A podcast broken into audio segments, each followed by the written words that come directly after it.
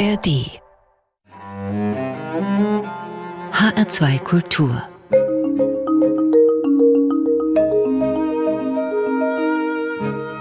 Doppelkopf mit Corinna Tertel. Und ich freue mich besonders darauf, heute als Gast Bernd Petri im Doppelkopf begrüßen zu dürfen.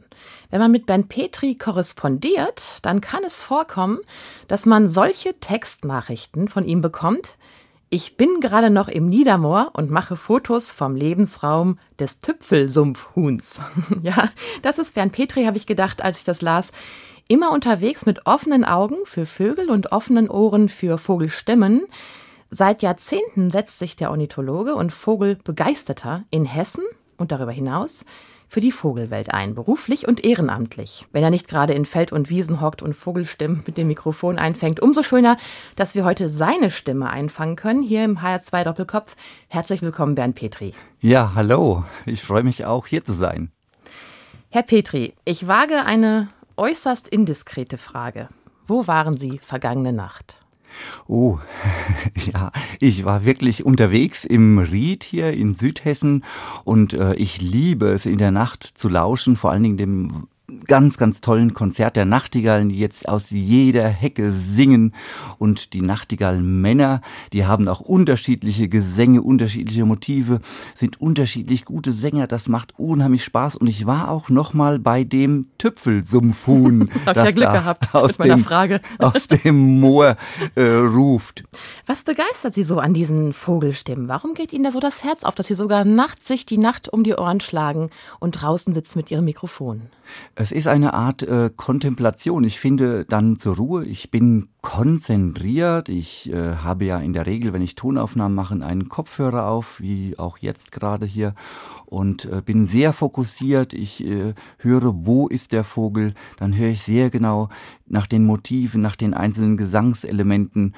Und auf einmal vergesse ich das hier und jetzt und bin einfach nur noch da. Und das sind Glücksmomente.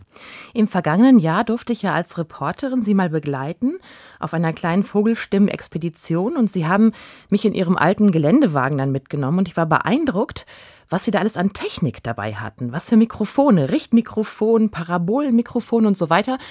Also da wird jede Reporterin blass vor Neid. Wie setzen Sie diese unterschiedlichen Mikrofone ein oder wann brauchen Sie die? Ja, also äh, ich arbeite sehr gerne mit Mikrofonen. Das mache ich schon äh, seit Kindertagen. Und mein Auto ist tatsächlich voll beladen, nicht nur mit Mikrofonen und Rekordertechnik, sondern auch mit Jacken, Hosen. Und es ist so mein fahrendes Zuhause mehr mhm. oder weniger, weil ich ja nie weiß, auf welchen Vogel, auf welchen komischen Vogel ich demnächst treffe. Und da will ich immer äh, gerüstet sein. Ja, wenn ich also zum Beispiel in großer Entfernung eine Singdrossel sehe und höre, die also singt und dann nutze ich gerne das Parabolreflektormikrofon, das dann die Schallwellen sehr, sehr bündelt und ich mhm. kann dann aus 50 Meter Entfernung die Singdrossel wunderbar aufzeichnen. Wenn ich aber im Wald bin und den Vogel nicht sehe oder auch aus der Hecke heraus die Nachtigall singt, ist es besser, ich nehme ein Richtmikrofon, ein klassisches und dann äh, mache ich eine Aufnahme, eine Stereoaufnahme mit einem Richtmikrofon und einer Achtercharakteristik, also eine sehr spezielle Aufnahmetechnik Technik. Es klingt dann auch sehr, sehr schön und räumlich. Und was machen Sie mit all diesen Aufzeichnungen? Das müssen ja bestimmt mittlerweile Hunderte oder wahrscheinlich sogar Tausende sein. Ja, das sind sehr, sehr viele Tonaufnahmen, die da sind. Ich nutze sie, um sie auch öffentlich zur Verfügung zu stellen. Es gibt auch im Internet Datenbanken, also extra für Tonaufnahmen. Xenocanto ist so eine Datenbank. Da findet man aus der ganzen Welt Vogelstimmen und dann können sich die Begeisterten und aber auch die Wissenschaftler austauschen und können diese Stimmen analysieren. Zum anderen nutze ich ja auch ab und zu, gerade auch für den Hessischen Rundfunk. Das habe ich schon oft getan. Und dann zum anderen, ich höre sie mir einfach auch zu Hause immer wieder gerne an. Das ist einfach nur schön und es weckt Erinnerungen an diese wunderbaren Momente, wenn ich so für mich allein in der Natur war und einfach glücklich war. Und für den Hessischen Rundfunk, weil Sie eben immer wieder gerne als Experte eingeladen werden, wenn es um Vogelwissen geht. Woher kommt denn überhaupt diese Leidenschaft für die Vogelwelt und für die Vogelstimmen? Ja, wahrscheinlich aus meiner Kindheit, aus einer frühen Kindheit. Ich wurde von meinen Eltern äh, immer auch in die Natur geführt. Und schon in den frühesten Kindertagen, also ich sage jetzt mal mit drei, vier Jahren, war ich äh, geparkt auf dem Spargelacker in Südhessen bei Büttelborn. Und meine Familie, meine Eltern, meine Großeltern sind dann diese Spargelbalken entlang verschwunden in der flimmernden Hitze. Und es war schon ein bisschen öde in diesem Sandland, aber über mir flatterten die Feldlärchen und die tirillierten und da habe ich als Kleinkind Erinnerungen, wie ich diesen Punkt am Himmel gesucht habe, die Lerche, wie sie singt, habe sie mit den Augen verfolgt. Und wenn ich heute Lerchen am Himmel sehe, dann bin ich sofort versetzt in meine Kindheit. Und das war so der Ursprung. Danach kamen auch noch die Krähen. Ich weiß, als Jugendlicher bin ich den Krähen im Winter, wenn die kamen in Schwärmen und haben gerufen, so kra, kra, kra. Das waren die Saatkrähen. Ich habe irgendwann gelernt, krä, krä, krä. Das sind Rabenkrähen. Und jetzt auch krok, krok, krok. Eher so auf O betont der Kolkrabe. Gjack, gjack, gjack, die Dohlen. Ich habe das als Jugendlicher gelernt und ich fand das faszinierend, dass die so unterschiedlich singen rufen und dass sie auch so Sozialverhalten zeigen, einfach fantastisch. Und dann haben Sie im Alter von ja zarten 15 Jahren auch schon die erste Vogelstimmen Wanderung angeboten? Ja, das kam dadurch, dass der ältere Herr, der immer die Vogelstimmenwanderung in meiner Heimat gemacht hat, der Herr Notnagel, dann auch mal nicht konnte. Und ja, da bin ich eben mit 15 eingesprungen und seitdem ich 15 Jahre alt bin, also bald 50 Jahre lang, mache ich Vogelstimmenwanderung mit großer Begeisterung eigentlich und habe das gerade am letzten Wochenende, Samstagmorgen eine Wanderung gemacht, am Sonntagmorgen eine. Und es ist immer wieder schön, vor allen Dingen, weil die Menschen es sehr interessiert. Und damals waren Sie eben schon bei dem Deutschen Bund für Vogelschutz, der mittlerweile ja der NABU ist, der Deutsche Naturschutzbund und sind seitdem auch aktiv gewesen dort schon als Jugendlicher. Ja, als Jugendlicher habe ich angefangen, Gleichgesinnte zu finden und äh, es gab dann eine Jugendgruppe und die habe ich versucht so ein bisschen anzuleiten und daraus sind auch einige aktive Erwachsene, die also später auch im Erwachsenenalter weitergemacht haben. Das war schon toll und dann bin ich schon seit recht langer Zeit, seit 30 Jahren Kreisvorsitzender beim NABU. Ich bin stellvertretender Landesvorsitzender und ich bin auch im Bundes-NABU engagiert, bin Sprecher der Bundesarbeitsgemeinschaft Weißstörschutz in Deutschland. Genau, zu den Weißstörchen kommen wir später noch. Wir sprechen von Tonaufnahmen, von Vogelstimmen und möchten dann natürlich unsere Hörer auch nicht auf dem Trockenen sitzen lassen. Sie haben ein paar Ihrer Vogelaufnahmen mitgebracht, Herr Petri. Zuerst mal eine aktuelle Aufnahme von gestern oder vorgestern, glaube ich, ne? Von einer Amsel an der Autobahn. Beschreiben Sie kurz, worum es. Nein, machen wir es anders. Wir hören es erst an und Sie beschreiben dann, was wir da hören.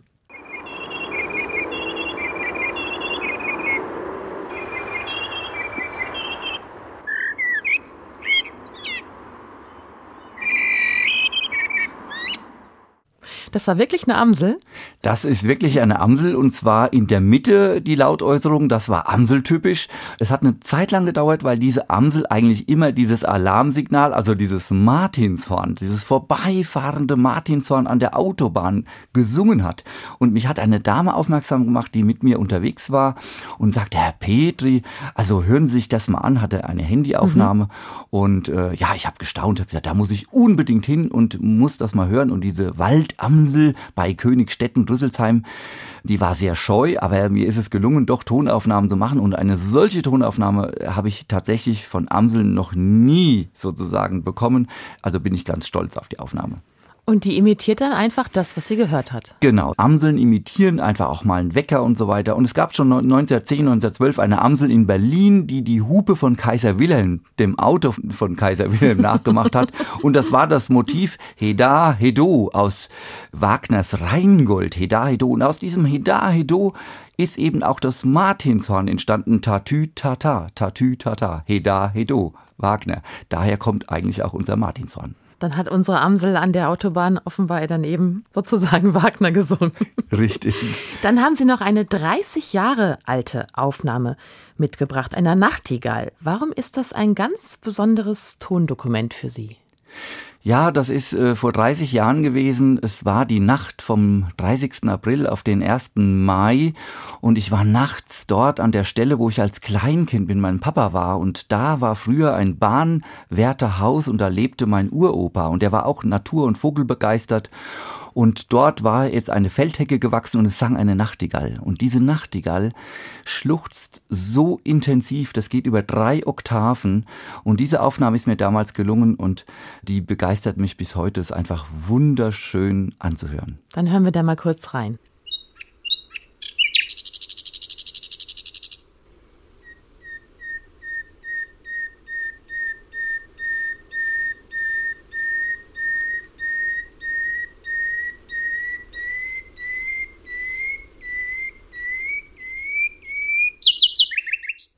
Was sagt die da, diese Nachtigall? Ja, die sagt, mir geht's gut erstmal, ja. Es zeigt, der Vogel ist munter und er kann also aus voller Kehle, aus voller Kraft singen und er möchte gerne eine Partnerin haben. Und vielleicht hatte er auch schon eine Partnerin Anfang Mai, kann man davon ausgehen. Und das dient dann auch der Paarbindung und den umgebenden Nachtigallen, die in den mhm. benachbarten Hecken sitzen, die wissen dann, okay, das Revier ist besetzt und damit ist dieser Nachtigallenhahn sozusagen, dann hat er keine Konkurrenz zu fürchten, wenn er so schön singt. Die Nachtigall also Musik in den Ohren von Bernd Petri, meinem Gast heute im Doppelkopf. Er ist begeisterter Vogelkundler und Ohrenmensch, kann man sagen, ne? Und die erste Musik, die Sie mitgebracht haben, also die erste menschengemachte Musik, Herr Petri, handelt auch von einer Nachtigall. Es saß ein klein wild Vögelein. Das ist ein altes Volkslied. Die Ursprünge sollen bis ins 16. Jahrhundert zurückgehen. Das stammt aus Siebenbürgen und bezieht sich auf die Ballade Nachtigall als Warnerin. Das wurde dann im 19. Jahrhundert ins Hochdeutsche übertragen. Was spricht Sie an diesem alten Lied an? Text oder Melodie oder beides? Es ist Text, es ist Melodie, es ist die wunderschöne Stimme der Sängerin und es gibt mir dieses Gefühl, das ich eben auch habe, wenn ich nachts draußen bin und an der Hecke stehe und der Nachtigall lausche und es ist freudig und es geht so nach vorne und einfach schön. Und das hören wir jetzt von der Folkband Herzgespann, einer fünfköpfigen Folkband aus Karlstein am Main.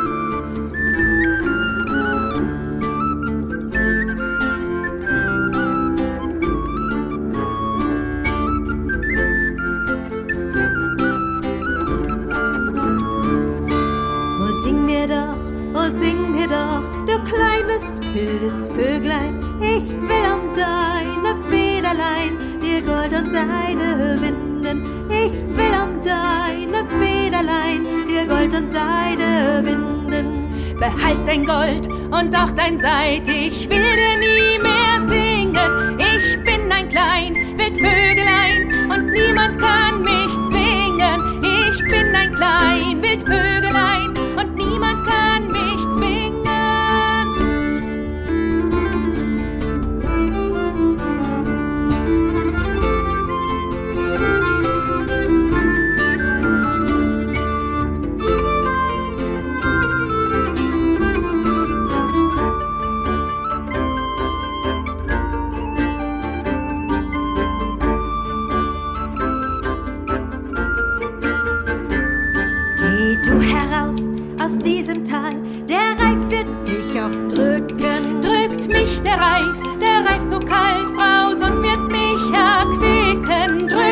nicht der Reif, der ist so kalt, Frau Sonn wird mich mal.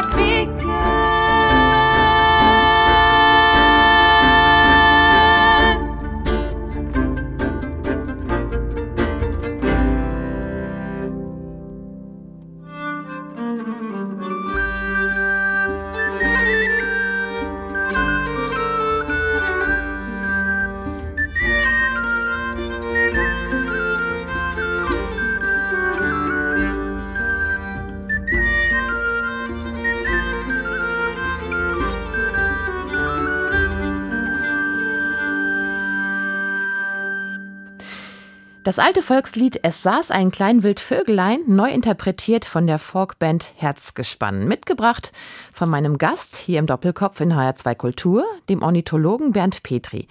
Herr Petri, Büttelborn, das liegt ja zwischen Groß-Gera und Darmstadt. Dort sind Sie geboren und aufgewachsen. Und Sie leben auch nach wie vor in Ihrem Geburtshaus, haben Sie erzählt. Und zu Ihrem Glück haben Sie ja direkt vor der Nase, vor der Haustür ein Naturschutzgebiet mit einer Menge an seltenen Vogelarten, die Büttelborner Bruchwiesen. Was ist das Besondere an diesem Naturschutzgebiet? Die Büttelborner Bruchwiesen sind Teil eines großen europäischen Vogelschutzgebietes, der hessischen Alt-Neckar-Schlingen. Und das ist ein Gebiet, das geprägt ist von Niedermoorböden. Es ist ein Niedermoorgebiet. Leider Gottes wurde es auch in den letzten Jahrzehnten stark entwässert. Dadurch kam es zu Torfsackungen. Das Gelände ist sozusagen abgesackt. Heute sind da so ein bisschen wie Badewannen entstanden und wenn jetzt das Wasser über die Ufer tritt in den Gräben, dann steht das Ganze unter Wasser. Das ist aber auch gut und wir müssen eigentlich dafür sorgen, dass das Gebiet nicht weiter entwässert wird, sondern dass wir diese Moore revitalisieren. Das passt ja auch zum Klimaschutz. Dann werden weniger klimaschädliche Gase sozusagen abgegeben durch diese Moore. Ja, und in diesem Moor, da klingt es auch ganz besonders, vor mhm. allen Dingen in der Nacht. Da ruft dann im Juni und Juli zum Beispiel der Wachtelkönig Krex, Krex, Krex, Krex, Krex, Krex. Das ist auch sein lateinisch-wissenschaftlicher Name. Oder eben auch das Tüpfelzumpfhuhn, das dann auch so pfeift, so Oder ganz selten in Europa das Zwergsumpfhuhn. Das kommt so ab Ende Mai. Ja, das sind alles Rallen, die ganz heimlich sind und nur nachts aktiv sind. Die meisten Menschen begegnen solchen Vögeln nie, aber man kann sie, wenn man sozusagen nicht so gut schläft, kann man nochmal Nachtspaziergang machen und dann kann man die in den Bruchwiesen hören. Es ist einfach ein ganz, ganz tolles und außergewöhnliches Naturschutzgebiet in Hessen und der NABU kümmert sich eben dort auch. Wir pflegen dort 50 Hektar Fläche mhm. und das bekommt den Vögeln da sehr gut. Und da weiden auch Rinder? Ja, wir nutzen eben auch die Beweidung mit rotem Höhenvieh und Galloway-Rindern. Wir wollen dort vor allen Dingen Lebensraummosaike gestalten, was also an der einen Stelle für das breitblättrige Knabenkraut zum Beispiel gut ist, an der anderen Stelle vielleicht für den Feldschwirl oder eben dann für die Rallen und dass wir eben das anders machen, wie man das lange gemacht hat, so monoton, ab dem 15. Juni wird alles abgemäht. Nein, mhm. wir möchten einfach Vielfalt gestalten und je vielfältiger die Landschaft, desto vielfältiger eben auch die Arten, die dort vorkommen. Wollen wir noch kurz das Zwergsumpfhuhn hören, das Sie aufgezeichnet haben? Und dann kommen wir zu den Störchen? Gut, dann mal kurz das Zwergsumpfhuhn aufgenommen in den Bruchwiesen.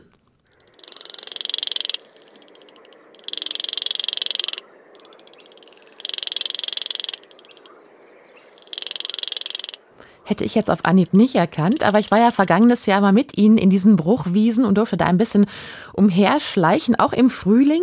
Ist auch ein beliebtes Gebiet zum Spazierengehen, weil es einfach eine schöne Landschaft ist und einfach man viel hört und sieht. Wunderbar, man kann wirklich weit schauen und es gibt ganz viele mhm. Störche, die dort klappern und ihre Kinder versorgen in den Nestern. Ganz wunderbar. Sie haben gerade die Störche erwähnt und ich muss sagen, ich war ganz aus dem Häuschen als wir da an diesem einen Parkplatz waren und aus dem Auto stiegen und ich schaute nach oben und da war ein alter Baumstumpf, ein hoher und ein riesig großes Storchennest darauf. Und mir war das gar nicht so klar, dass hier so viele Störche sind und ich war ganz aus dem Häuschen und plötzlich sah ich noch ein Storchennest und noch eins und überall flogen Störche herum als ob das eben das Normalste der Welt sei, wo doch immer, ja, Störche einfach was Besonderes sind und sich Menschen freuen, wenn sich ein Storch im Dorf ansiedelt.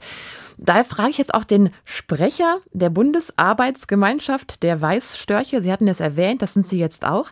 Warum lieben die Störche eigentlich Büttelborn? Weil es da so feucht ist in diesem Niedermoor? Ja, auf jeden Fall, weil es dort so feucht ist, weil auch die Ackerlandschaften drumherum relativ feucht sind und da können die Störche wunderbar im Boden stochern. Wer genau hinschaut, sieht, dass die Störche, sage ich mal, ab Februar, März, wenn sie da sind, April, vor allen Dingen Würmer aus dem Boden holen. Dann zunehmend finden die eben auch Mäuse.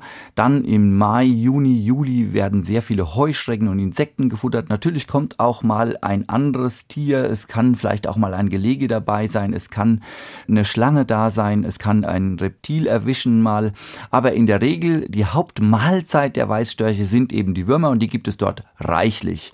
Das äh, ist so der wesentliche Grund. Es geht ihnen dort sehr gut. Und dann gibt es dort auch noch eine ja, eine Mülldeponie in der Nähe und mhm. die Störche sind tatsächlich Nahrungsopportunisten und die lernen auch auf ihren ganzen Zugstrecken und in den Überwindungsgebieten in Spanien überall Mülldeponien. Das heißt, ach, die Menschen entsorgen dort ihre Fleischreste und so weiter und das nutzen die Störche einfach auch. Das tun sie auch in Hessen. Warum sind solche Niedermoorgebiete so wichtig für den Naturschutz? Aber nicht nur den Naturschutz, sondern auch den Klimaschutz. Richtig. Die Niedermoore in Hessen, wir haben ja nicht sehr viele, wir haben noch nur ganz wenig Hochmoor, in der Rhön zum Beispiel. Die Niedermoore, die speichern sehr viel CO2. Ja, das sind eben die Pflanzenreste, die auf dem Boden verbleiben. Das Wasser schließt es luftdicht ab und das Ganze verrottet nicht so ohne weiteres. Das Ganze sinkt ab und es bildet sich einfach Torf. Und äh, das sind natürlich Prozesse, die über Jahrhunderte, Jahrtausende gehen. Und wir haben eben noch Rest-Niedermoorbestände in Hessen, überall in Hessen eigentlich, aber die allermeisten sind in Südhessen. Und da ist es wichtig, dass wir die wieder vernässen, dass wir sie renaturieren und damit können wir effektiv auch was für den Klimaschutz tun. Mhm. Moore speichern mehr CO2 als Wälder. Das mhm. ist oft gar nicht so bekannt. Sie sind ja Jahrgang 61 und haben von klein auf sehr aufmerksam die Vogelwelt beobachtet. Und Sie sind jetzt auch schon jahrzehntelang beim NABU. Der NABU führt ja auch so eine Liste, die man auch im Internet aufrufen kann mit ja, Vogelporträts, ausführlichen Schilderungen, Fotografien und so weiter, die aber auch zeigt, welche Vogelarten zu welchem Grad gefährdet sind. Wie hat sich denn diese Liste im Laufe Ihrer Tätigkeit beim NABU verändert? Ja, die Veränderung ist eigentlich immer so ein bisschen negativ. Ja, wir haben, um mal mit dem Positiven zu starten, wir haben positive Entwicklungen beim Weißstorch zum Beispiel, der ja wiedergekommen ist. Er war ausgestorben. Ich weiß noch, die Oma, die hat gerufen, wenn damals 1966, ich war fünf Jahre alt, der Storch auf dem Hausdach zu Hause war. Bub, bub, komm mal her, guck mal, der Storch sitzt auf dem Hausdach. Und ja, ich habe die Freude gespürt und dann waren sie 25 Jahre verschwunden. Ich hätte nie gedacht, mhm. dass Weißstörche mhm. mal wieder heimisch sind. Heute fliegen die über unser Dach wieder zu Hause, also ganz herrlich herrlich. Der Kolkrabe wurde verfolgt von den Menschen, er wurde gejagt, er wurde vertrieben, er war ausgestorben. Ab dem Zeitpunkt, wo man ihn nicht mehr bejagt hat, konnte er wiederkommen. Heute sind die Kolkraben überall mhm. das gleiche. Der Wanderfalke oder der Schwarzstorch, der auch in Hessen wieder da ist. Also all die Arten, die der Mensch mal aktiv verfolgt hat, also auch bejagt hat, wo man die Jagd eingestellt hat, die konnten wiederkommen. Aber der Großteil der Vögel, wird weniger. Mhm. Wir haben weniger Arten. Der Ortolan ist aus Hessen verschwunden. Der Brachpieper verschwindet aus Hessen. Die Feldlerchen werden immer weniger. Kiebitze gibt es nur noch ganz wenige. Die Haubenlerche. Früher überall im Dorf, teilweise auch in den Städten, trippelte diese Haubenlerche mhm. auf der Gasse und suchte nach Insekten. Also ja, es ist eigentlich eine tragische Entwicklung obgleich wir seit 50 Jahren Naturschutz betreiben, auch behördlich immer mehr Menschen arbeiten ehrenamtlich wie hauptamtlich im Naturschutz, aber im Grunde verwalten wir oft nur den Naturverlust und die Umweltzerstörung. Macht Ihnen das große Sorgen? Ja, das macht mir sehr große Sorgen, weil ich glaube, dass es sehr wichtig ist für die Menschen und für die Gesundheit der Menschen, dass sie auch in ihrem Wohnumfeld, also ganz nah bei sich zu Hause, einfach fußläufig schöne Natur erleben mhm. wollen und dass das gut tut. Ich meine, die Menschen arbeiten ja auch, das ist ja oft auch sehr anstrengend und dann sucht man an einen Ausgleich und dass man dann immer kompliziert reisen muss, weit weg, um solche Naturerlebnisse zu haben, das schädigt ja auch wieder die Umwelt. Also insofern wäre es ganz, ganz wichtig, dass wir alle und jeder zu Hause vor der Haustür sich auch ein bisschen engagiert für Natur und Umwelt. Und was kann jeder zu Hause konkret für die Artenvielfalt oder die Erhaltung der Artenvielfalt gerade der Vogelwelt tun?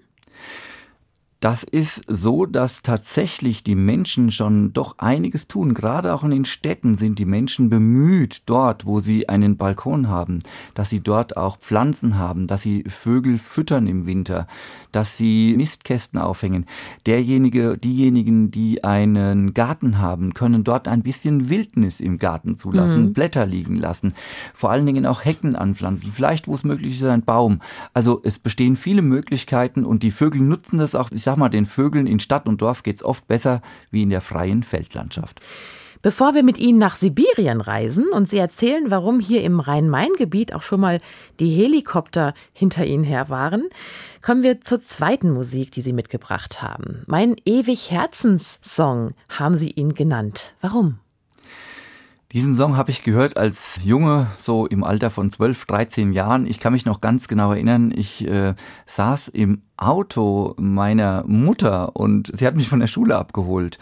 Und dann lief dieser Song und der hat mich sehr, sehr berührt und ich wusste dann am Anfang gar nicht, wer hat da eigentlich gesungen. Und natürlich konnte man damals das nicht einfach wiederholen oder irgendwie im Internet finden. Das gab es ja damals gar nicht. Irgendwann habe ich aber gewusst, okay, es ist Sammy Davis Jr. und er singt Mr. Bojangles und das ist einfach herrlich. Und das hören wir jetzt.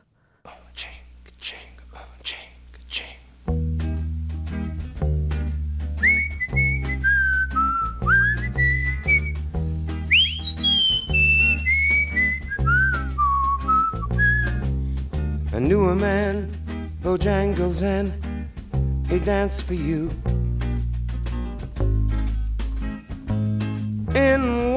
Shoes, with silver hair, a ragged shirt, and baggy pants. He would do the old soft shoe. He could jump so high jump so high. And then he'd lightly touched down.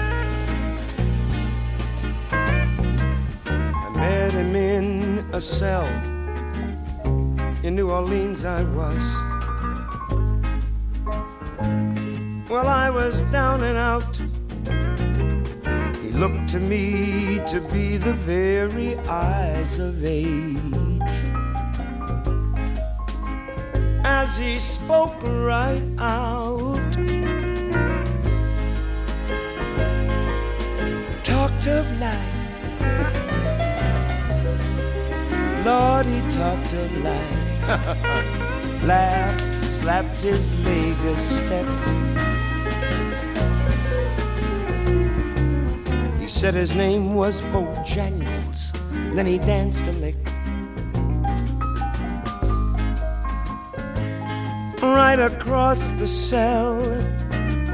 He grabbed his pants, took a better stance, jumped up high. That's when he clicked his heels. Then he let go a laugh. Lord, he let go a laugh shook back his clothes all around. That was Mr. Bojangles. Mr. Bojangles. Mr. Bojangles. Lord, he could dance. He told me of the times he worked for minstrel shows traveling throughout the South. He spoke with tears of 15 years, how his dog and he, they just traveled about. But his dog up and died, dog up and died. And after 20 years, he still grieves.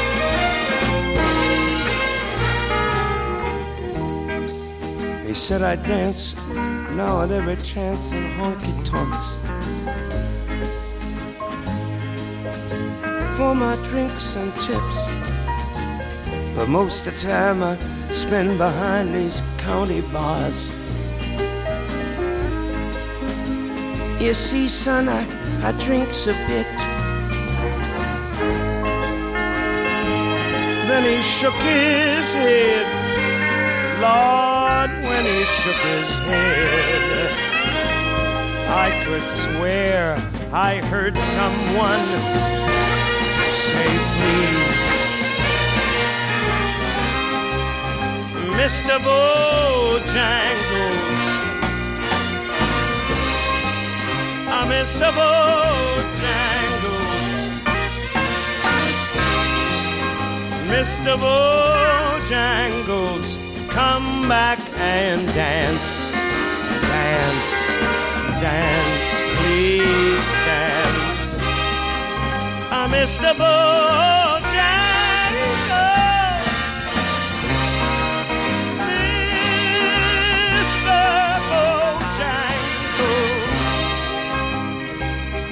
Mr. Bojangles dance. Why can't you come back and dance? Please, Bojangles. Mm, dance again, Bojangles.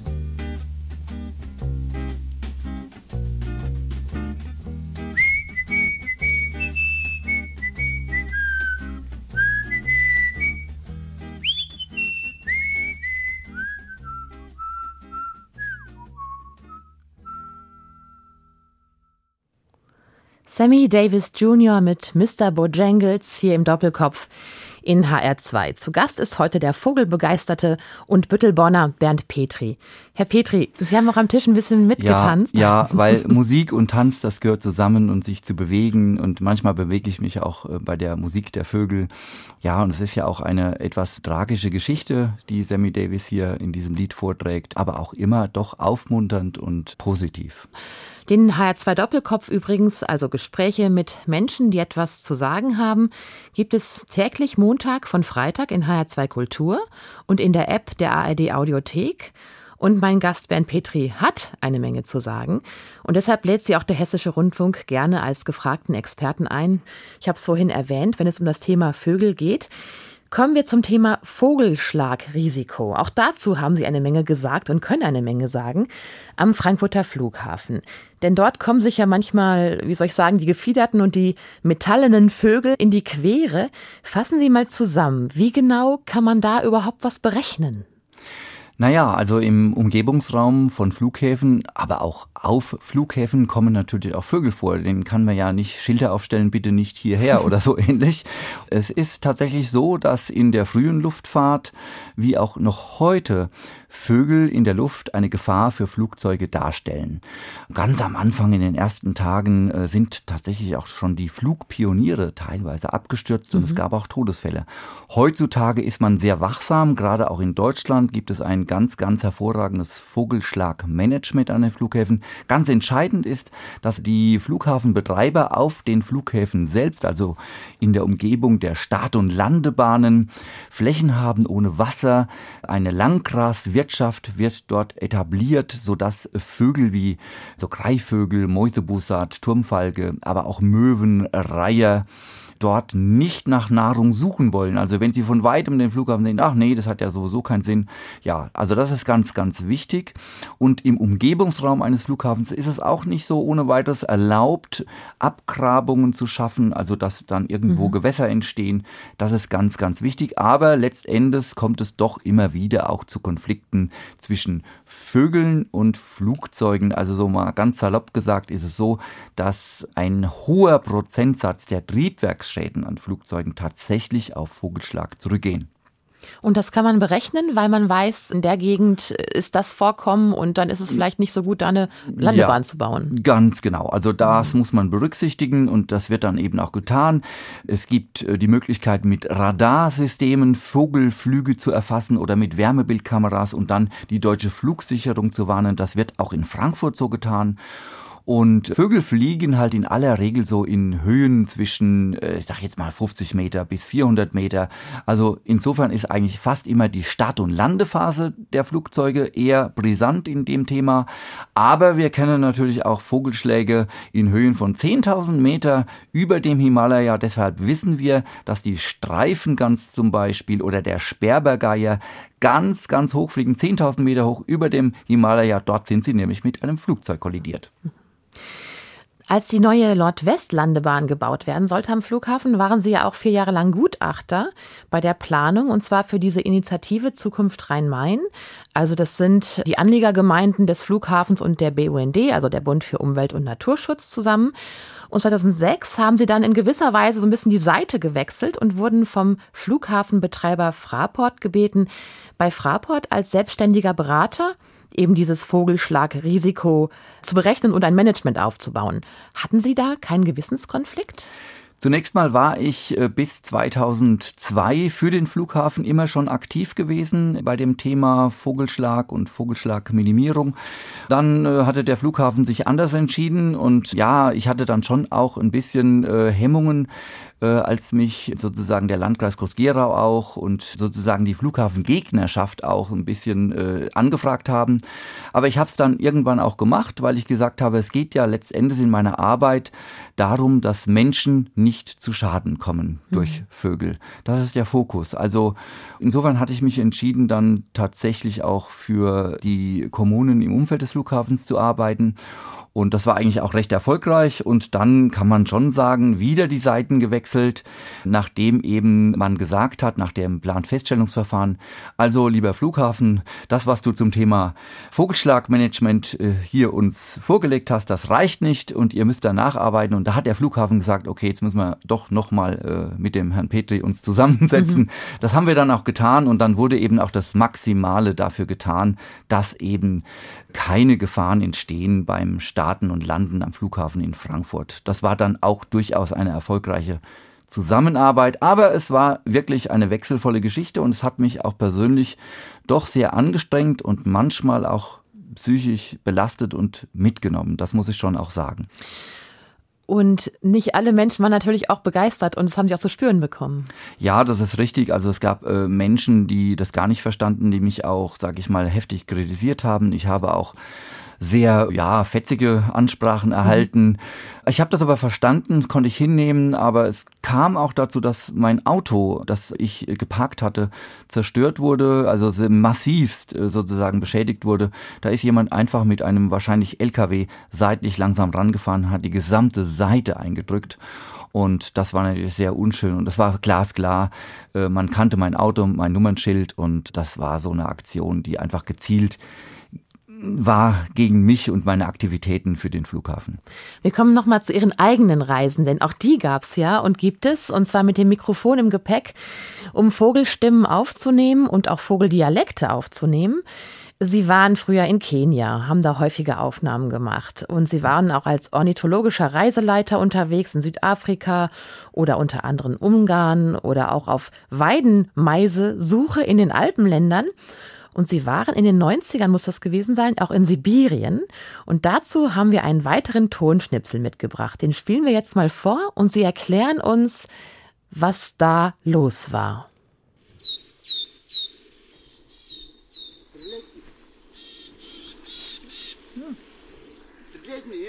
Да.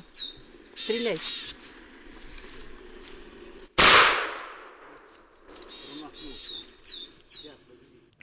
Herr Petri, was war da los? Ja, ich stand in der Usuri Taiga mit Olga und Professor Alexander Nasarenko, Sansanic kurz genannt, also ganz fantastischer Mensch, ist über 90, lebt noch, wir haben Kontakt, auch mit Olga habe ich Kontakt. Und wir standen in der Usuri Taiga und ich habe eine Attrappe abgespielt, also den Gesang der hessischen Weidenmeise, um dort die dortige Weidenmeise zu animieren, weil ich wollte ja bioakustische Dialektuntersuchungen machen an der Weidenmeise. Und Sansanic hatte also immer eine Flinte dabei Und ja, ich war froh, äh, der Vogel näherte sich, man konnte das auf der Aufnahme hören, dä, dä, dä, kam der Vogel näher und Sansanic drückte ab und oh Gott, äh, das schallte in meinen Ohren, ich bin erschrocken. Das war jetzt diese Tonaufnahme und der Vogel in dem Fall konnte fliehen. Ich habe dann gesagt, Leute, ich bin aus Deutschland gekommen, um die Vogelstimmen zu erforschen, aber tote Vögel singen halt nicht. Wir müssen das irgendwie unsere Arbeitsmethoden aufeinander abstimmen, sodass wir uns in der Nachfolge in dieser Expedition auch geteilt haben in zwei Gruppen und Sansanic munter weiter gejagt hat.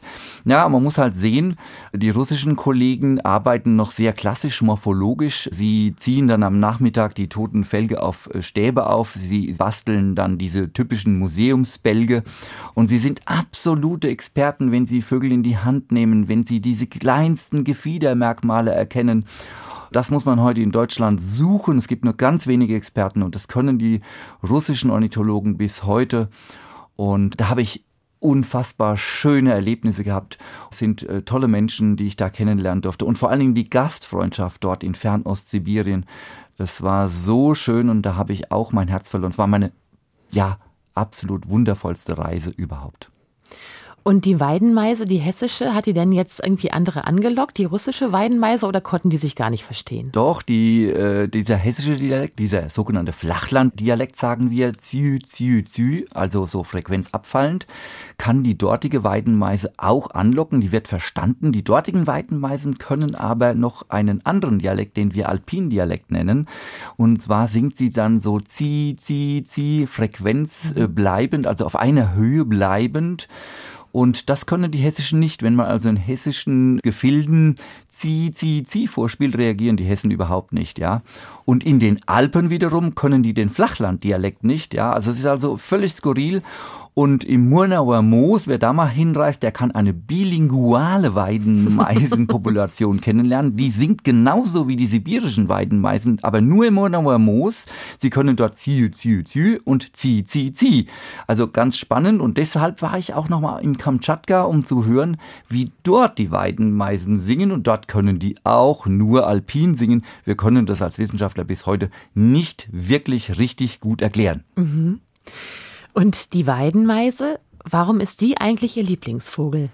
weil ich so viel gereist bin und auf den Spuren der Weidenmeise in die atemberaubendsten Gefilde gekommen bin, auf Vulkanen in Kamtschatka gestanden bin, den Pazifik sehen konnte mit diesem vulkanisch dunklen schwarzen Strand und ich war in den Alpen unterwegs. Ich habe so viele Menschen kennengelernt, mit der Weidenmeise sozusagen.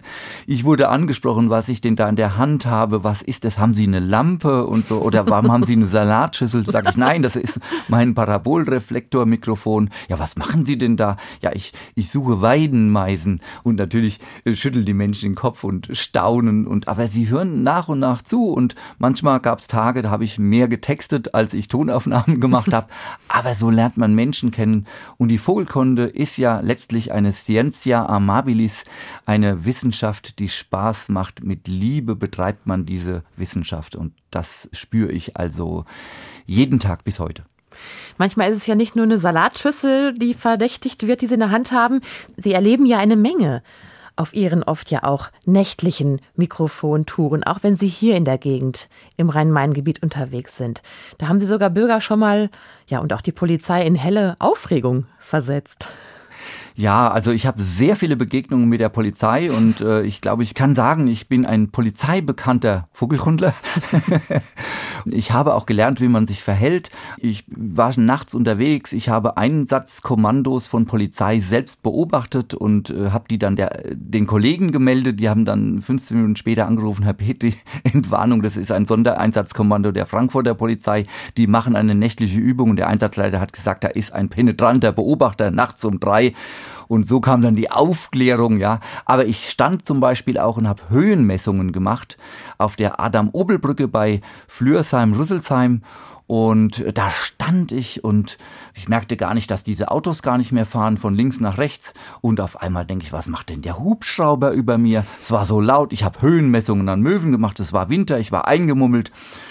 Und auf einmal kommen von beiden Seiten Kolonnen von Polizeiautos, die Türen gehen auf, Maschinenpistolen auf den Autodächern. Es war ein Polizeihubschrauber über mir und ich dachte, oh Gott, oh Gott, was sag ich jetzt? Ich kann nicht einfach sagen, ich mache Höhenmessungen bei Möwen. Ich muss ganz vorsichtig sein, was ich jetzt sage. Und als ich dann so nach und nach durchgedrungen bin und gesagt habe, was ich da wirklich tue, sagte der Polizeibeamte, der sich mir auf fünf Meter näherte, hat den Kopf geschüttelt, ganz ungläubig, fassungslos und hat gesagt, und sie haben uns nicht informiert. Das war, äh, ich glaube, 2003, mhm. als es im Irak einen Krieg gab und man gedacht hat, dass es auch Terroranschläge in Deutschland gibt. Und Autofahrer haben sich bei der Polizei gemeldet, haben gesagt, da steht ein Taliban, der will jetzt hier die Adam-Obel-Brücke sprengen, da muss sofort was passieren. Und ja, die hessische Polizei war voll im Einsatz und hat das sozusagen sofort geregelt. Und da war es nur Sie, waren es nur Sie mit Ihrem Mikrofon und mit Messgeräten. Ganz genau, ganz genau. Ja. mit Mütze tief genau. ins Gesicht gezogen. also wer auf Vogelstimmenwanderung ist oder Aufnahmen macht, sollte vielleicht besser vorher. Genau. Wie machen Sie das mittlerweile, wenn Sie wissen, ähm, wenn Sie nachts irgendwo sitzen im Auto oder eben auch in irgendeiner Hecke und Vogelstimmen aufnehmen und die Polizei nähert sich? Also manchmal sitze ich tatsächlich im Auto und baue ein Stativ neben dem Auto auf und mit dem Richtmikrofon und bleib dann da ganz still sitzen. Ja, und wenn ich dann irgendwo stehe und es kann es sein, dass die Polizei kommt und ich habe mir das dann erklären lassen, was ich am besten tue. Was mache ich? Ich nehme meine Hände und setze die fest an die Frontscheibe so nach vorne, sodass so die gespreizt. Poli so gespreizt, sodass die Polizisten meine Hand immer sehen können, wenn sie sich nähern und dann wissen sie, aha, okay, die Hände sind da vorne, dieserjenige kann kein Messer, keine Waffe nutzen und äh, das erleichtert das Herangehen der Polizei. Natürlich wundern sich die Polizisten, warum da jemand so ganz professionell die Hände an die Frontscheibe legt. Dann denkt vielleicht manch einer, ist das ein Serientäter sozusagen, der schon weiß, was er machen muss. Also es gibt brenzlige Situationen, muss man sagen. Aber ich finde es einfach ganz, ganz toll, dass es wirklich so ist, dass die Polizei ein waches Auge hat, gerade mhm. auch rund um den Frankfurter Flughafen. Mhm. Das muss man loben. Und wir wissen ja, wie schwer es die Polizisten auch haben heutzutage. Wir haben keinen Serientäter hier sitzen, aber einen Serienfänger, der nämlich gerne Vogelstimmen einfängt mit dem Mikrofon. Aber noch lieber als allein in der Hecke zu sitzen, sag ich mal, vermitteln Sie ja anderen Ihre Faszination über die Welt der Vögel. Seit 46 Jahren, haben Sie mir erzählt, leiten Sie jetzt schon Exkursionen und da dürfen mittlerweile auch gut 1000 Vogelführungen zusammengekommen sein. Führungen für Naturschutzvereine oder Volkshochschulen oder Privatpersonen, Kommunen und so weiter. Und die heißen dann zum Beispiel Kranichrast in Vorpommern, zum Kuckuck, wir gehen hin oder im Wald der Trommler bei den Spechten in Mönchbruch. Wenn wir uns aber ohne sie mal in die Natur begeben und genauer auf die Vogelwelt lauschen und auch schauen wollen, worauf sollen wir achten? Jetzt im Frühling besonders vielleicht. Ja, also die besten Zeiten sind natürlich früh morgens, also am besten schon, wenn es noch dunkel ist und dann die Sonne langsam auftaucht, über den Horizont geht und dann aber auch in den Abendstunden ist es wunderbar. Man kann in alle möglichen Landschaften gehen. Auch Dorf und Stadt sind geeignet. Gerade auch Parks, Friedhöfe. Ja, und dann mit gewisser Muße und Ruhe.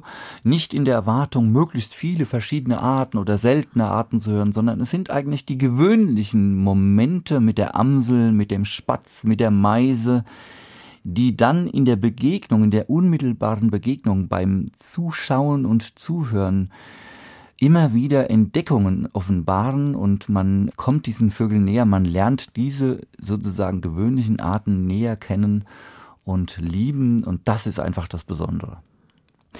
Bevor wir zum Abschluss noch dem Albatros von Fleetwood Mac in der Instrumentalversion lauschen, ein paar kurze Fragen mit der Bitte um eine kurze Antwort. Wenn Sie nicht Ornithologe sein könnten, dann hätten Sie welchen Beruf gewählt? Polizist.